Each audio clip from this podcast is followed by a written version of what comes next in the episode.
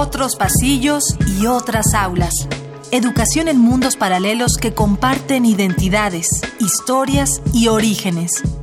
Latinoamérica es una gran universidad. Día de Campus.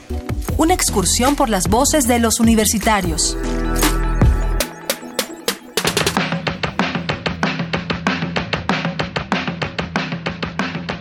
Como universitarios, tenemos la suerte de acceder a información a la que ciertos sectores poblacionales no pueden. Si queremos que el conocimiento de la diversidad cultural llegue a todos, es necesario volverlo accesible, interesante y participativo para el grueso de la población. Como universitario y futuro profesionista, ¿qué significa estar enraizado en un país culturalmente diverso? Pienso que es, es un tanto difícil porque es, es mirar hacia atrás y cosechar todo lo que tu historia te viene dejando, pero también es, es como que tienes que adaptar a lo nuevo, a la, a la globalización y, y, eso como que te causa como individuo cierta confusión. Mi nombre es Pablo Iván Cabrera Aguilar, tengo 20 años de Tuxtla Gutiérrez, Chiapas. Entender que somos un país muy grande, eh, tal vez no solo en territorio, sino que a nivel sociedad hay demasiadas expresiones o grupos o subgrupos que conforman nuestro país y que esto nos hace increíblemente ricos a diferencia de otros eh, estados donde esta, esta cultura es más homogénea, ¿no?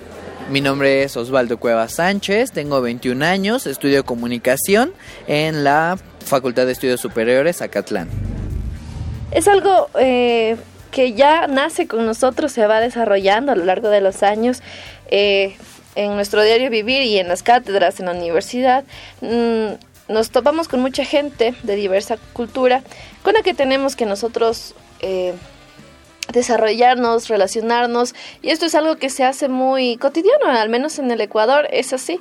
Eh, mi nombre es Tai Ramos, tengo 22 años, eh, soy estudiante de la Facultad de Comunicación Social de la Universidad Central del Ecuador y soy de Ecuador. Mi nombre es eh, Rubén Rosa, soy estudiante de gestión cultural en la Universidad Nacional de Avellaneda. Tengo 26 años. Para mí, eh, ser universitario y, futuro bueno, profesional y en un país eh, culturalmente diverso significa una puerta muy grande, algo que, se te abren posibilidades, que el ver digamos, las, diferencias, las diferencias eh, culturales que hay en nuestro país, tomarla como un beneficio y, no como algo negativo, ¿no? algo muy positivo.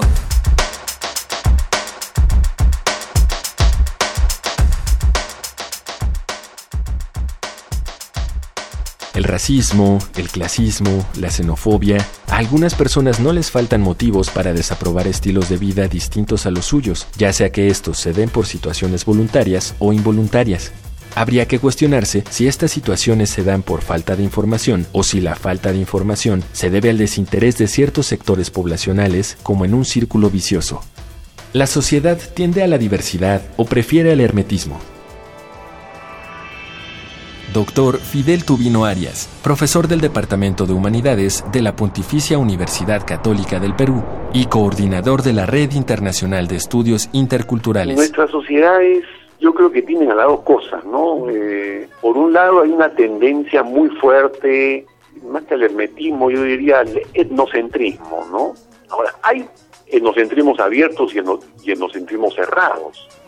Un etnocentrismo cerrado es cuando uno mira al mundo desde sus propias creencias y valores culturales, considera que todo aquel que no mira el mundo desde esas creencias y esos valores, está equivocado y que por lo tanto hay que convencerlo. Eso es totalmente negativo. Pero hay un inocentrismo también, yo diría, positivo, es decir, yo parto de mis creencias.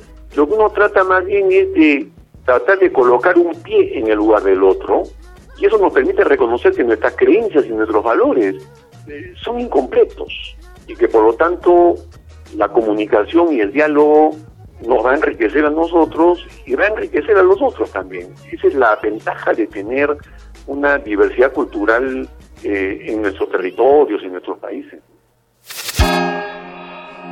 Día de Campus es una coproducción de la Unión de Universidades de América Latina y el Caribe y Radio UNAM.